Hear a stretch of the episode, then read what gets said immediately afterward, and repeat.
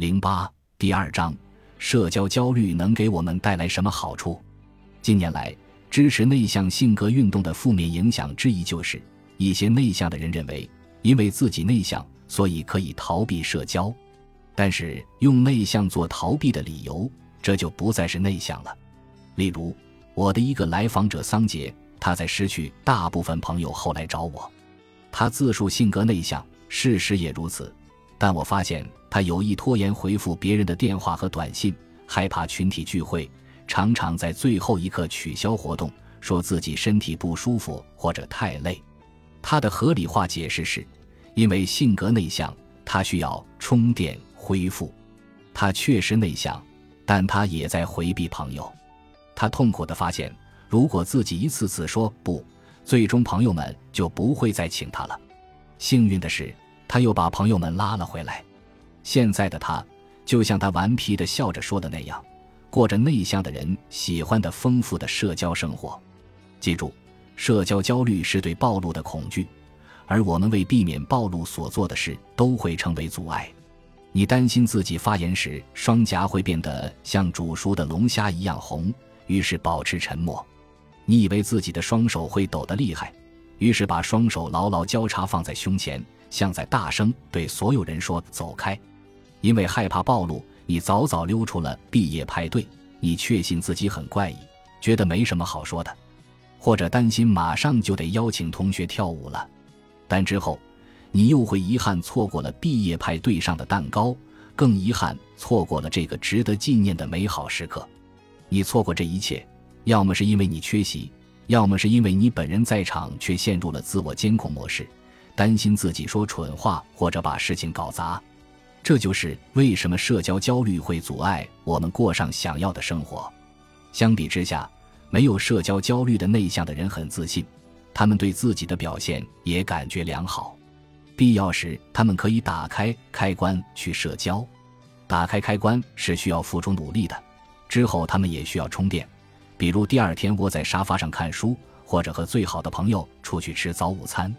但他们不怕暴露，因为没什么好隐藏的。这类人也可能会提前离开聚会，但他们不是因为自我批评或自我意识过强。说实话，很多人都喜欢回家读书、玩玩吉他，或者在厨房里做家务。家里没有评判，也没有自我鞭笞，也不用说服自己不在乎。选择待在家里，但不是因为恐惧。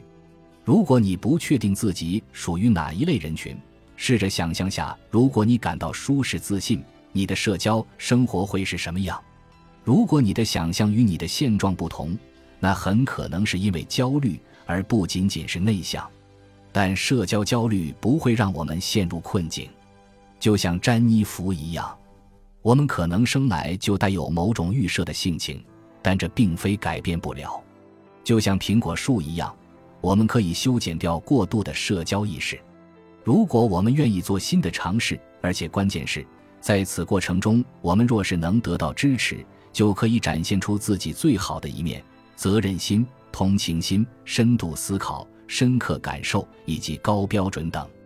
很幸运，我亲身体验过这些。我从发起该研究的新西亚那里得到了支持。新西亚加西亚科尔博士是一位杰出的发展心理学家，他已在布朗大学担任教育学、心理学和儿科学的教授三十多年。我写本书时，他兼任《儿童发展》期刊的编辑。一九八四年，他那篇有关詹妮弗和其他一百七十六名儿童的前沿性论文就是发表在这本期刊上。科尔博士是一位开创性的学者。他的工作不局限于期刊论文的写作，我的亲身体会是，无论走到哪里，他都会关心和理解我们这些有行为意志的人群。一九九八年秋，我上大四时，科尔博士负责讲授儿童发展理论和历史这门课程。虽说是研讨课，但这个班很大，在我记忆里至少有三十来个学生。助教每次都早早到教室。把几十张课桌排成一个大圆圈，我记得当时我总觉得自己很扎眼，所以通常爱坐在大教室中间的某个地方。科尔博士总是脚步轻快地走进教室，自信地坐在一张课桌旁，精致的围巾搭在他的西装上。他周围的空气都充满了智慧。他讲课不用板书，引用研究结果，就像在罗列他早餐吃了什么一样轻松。我着迷地看着、听着，但从没举手发过言。随着学期课程推进，这一事实也越来越沉重地压在了我肩上。学期只剩最后几周，科尔教授在一节课结束时突然对我说：“如果你在众人面前发言有困难，请在办公时间来找我。来之前提前告诉我一声。”我大吃一惊。以前从没有哪位教授这样说过，他没做进一步解释。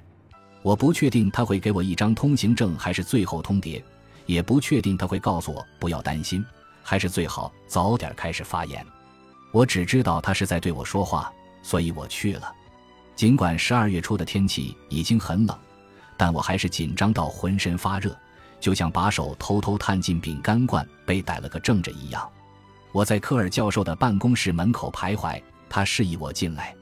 我含糊地说出我去找他的理由后，他摘下眼镜看了我一会儿，说：“好的，谢谢你告诉我。”他当时肯定还问了我上课怎么样，以及我最终的研究项目打算做什么，但这些我都不记得了。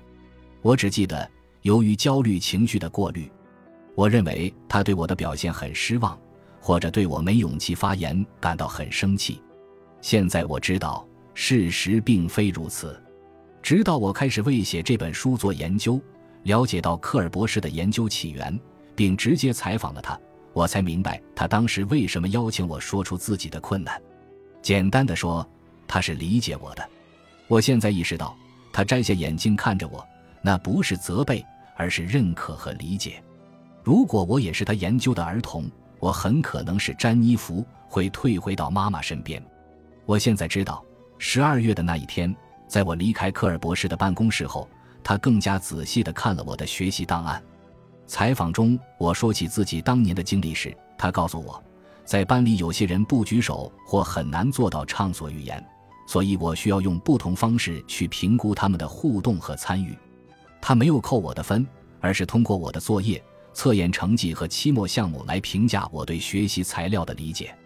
他知道我像海绵一样在看在听，就像詹妮弗在一旁专注地看着洋娃娃们那样。我们中很多人会随着时间自然的改变。想想那百分之四十的人，包括我在内，都会说自己以前很害羞。性格不是一成不变的，基因也不是天命。正如科尔的博士论文导师杰罗姆·卡根博士所写的：“基因、文化、时间和运气共同塑造了我们。”我们可以把性格想象成锚，锚上有一条长链拴在我们的船上，但锚不会让船静止不动。相反，有了锚，我们的船才可以在广阔的范围里航行。积极经历可以推动我们向广阔范围的一端前行，而恐惧和逃避只会让我们在另一端上下颠簸。詹妮弗长大后可能会内向而不焦虑，他可能会让自己在社交场合打开这开关。之后，在独处时享受充电的乐趣。他可能不会选择去当游轮上娱乐活动的导演，他也不需要。他可以把这份工作留给那些跑进新西亚的游戏室、被机器人迷住的孩子们。的确，基因和环境不断的相互作用，环境总是在变化，波浪在翻滚前行。詹妮弗和数百万像他一样的人，可以利用环境来做实验，实践无所畏惧的生活。最终成为自己想成为的人，同时保持真实的自己。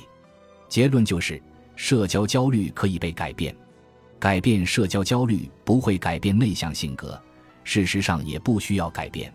当你不断前行时，你不会变得不像自己，你只会变得没那么焦虑。